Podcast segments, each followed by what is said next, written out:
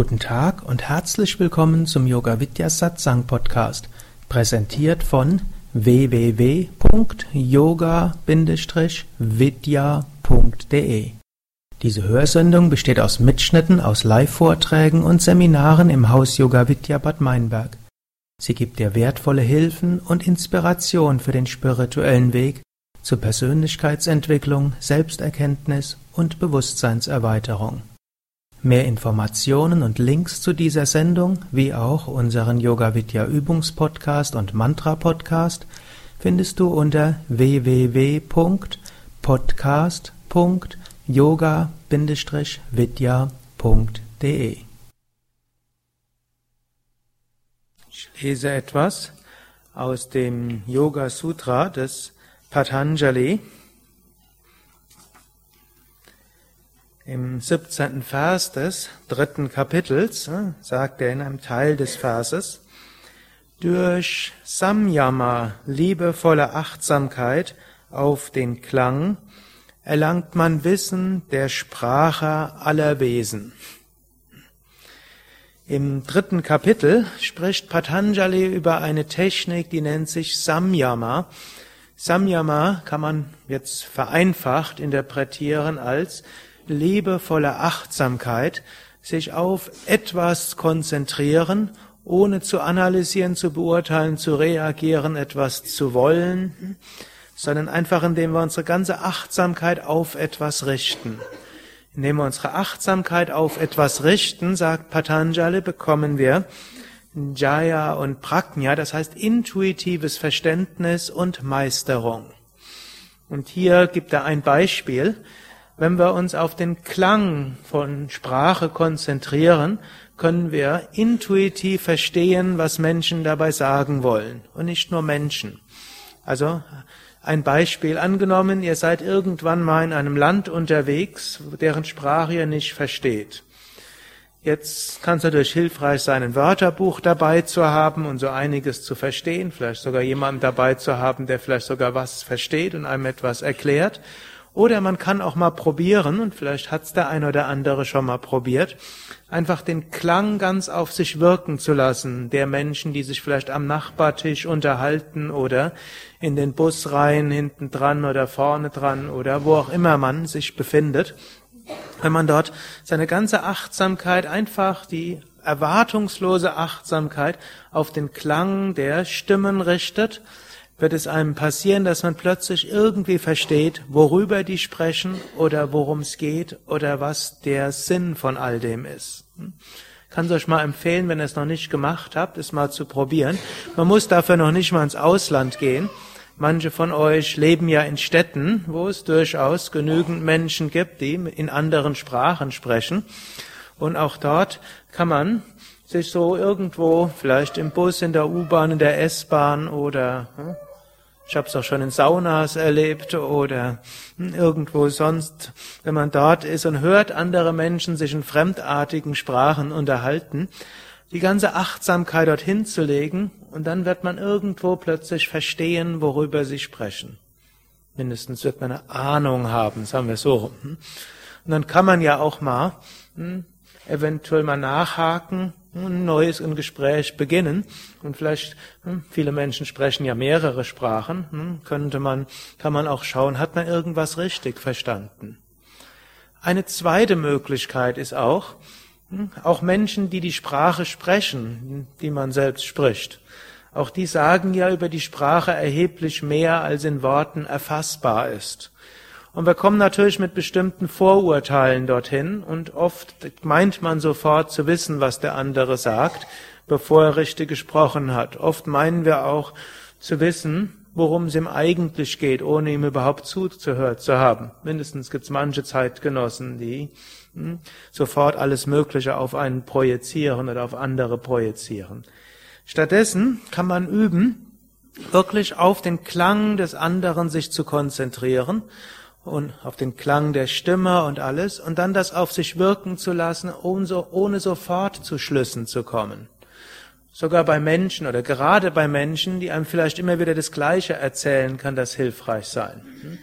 Hm? Manche lachen, also ihr scheint solche zu kennen, die das sagen. Hm? Und die werden vielleicht nichts anderes erzählen, aber sie werden es vielleicht irgendwie mal anders ausdrücken und so bekommt man doch ein tieferes Verständnis allein über die Sprache. Oder ein nächstes Beispiel ist auch gegenüber Tieren. Wenn man zum Beispiel Vögel hat oder im Garten Vögel hat oder im Park Vögel hat, kann man auch probieren, sich ganz auf den Klang dieser Stimme zu konzentrieren oder bei Hunden, Katzen, Pferden hm, und kann versuchen, sich ganz auf den Klang dort zu konzentrieren und man versteht vielleicht intuitiv, was die dort gerade wollen. Natürlich bei Babys geht das genauso. Hm. Dort hm, Vermutlich beim eigenen Kind geht es am allerleichtesten. Die Mutter oder Vater hat ein großes intuitives Verständnis, was das Kind über seine Sprache ausdrücken will. Und je mehr wir das machen, eben mit Samyama, liebevolle Achtsamkeit, Konzentration darauf, ohne gleich und sofort zu Schlüssen zu kommen, ohne gleich reagieren zu wollen, führt dazu, dass wir ein größeres Verständnis haben, das intuitiv ein, wir verstehen, was dort tatsächlich vielleicht gemeint sein könnte. Eine, ein kleines Wort zur Vorsicht allerdings. Wenn wir dann intuitiv irgendwie meinen, zu verstehen, was der andere meint, sollten wir uns dessen aber nicht zu sicher sein. Ganz große Mengen an zwischenmenschlichen Problemen kommt daher, weil der eine meint, telepathisch besser zu verstehen, was der andere meint, als er sich selbst bewusst ist. Und dann daraufhin auch noch handeln und daraufhin alle möglichen zwischenmenschliche Probleme dort zu schaffen. Also wir müssen ein bisschen vorsichtig sein. Die Einbildung der Telepathie ist sehr viel verbreiteter als tatsächliche Telepathie. Und die Einbildung von Telepathie ist eine der größten Ursachen zwischenmenschlicher Probleme.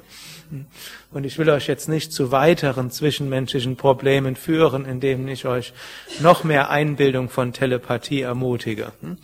Also diese Samyama-Konzentration kann einem vielleicht irgendeine intuitive Einsichten geben, bevor wir aufgrund dieser Sachen handeln.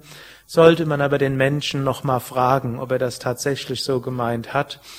Und selbst wenn wir meinen, den anderen besser zu verstehen, als er es zugibt oder als er, sich, als er selbst hm, meint, hm, ist es dennoch klüger, dort aus Respekt vor dem anderen nicht zu sehr darauf zu handeln, was wir meinen, was er denkt. Also Verständnis, Intuition, telepathische Fähigkeiten entwickeln ist gut, aber Respekt und Achtung vor der Kommunikation des anderen sollte dort eine besondere Wichtigkeit haben. Harium Tatsat.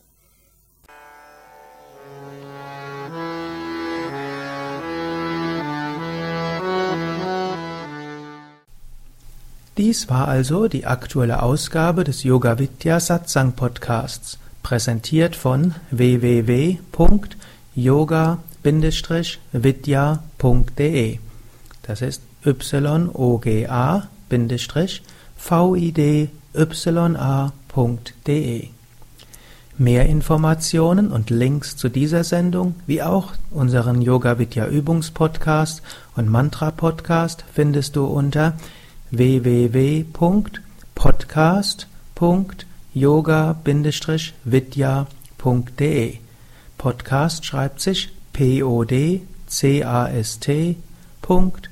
Yoga-vidya.de.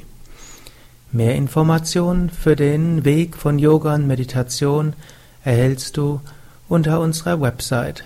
Da findest du auch das Seminarprogramm der Yoga Vidya Seminarhäuser im Westerwald und im Teutoburger Wald Bad Meinberg, das Kursprogramm der 50 Yoga Vidya Zentren und die Adressen von über 1200 Yogalehrern www.yoga-vidya.de. Über Kommentare freue ich mich, insbesondere natürlich auf iTunes und auf podster.de und meinem Blog www.blog.yoga-vidya.de. Bis zum nächsten Mal, alles Gute, herzlichst Sukadev.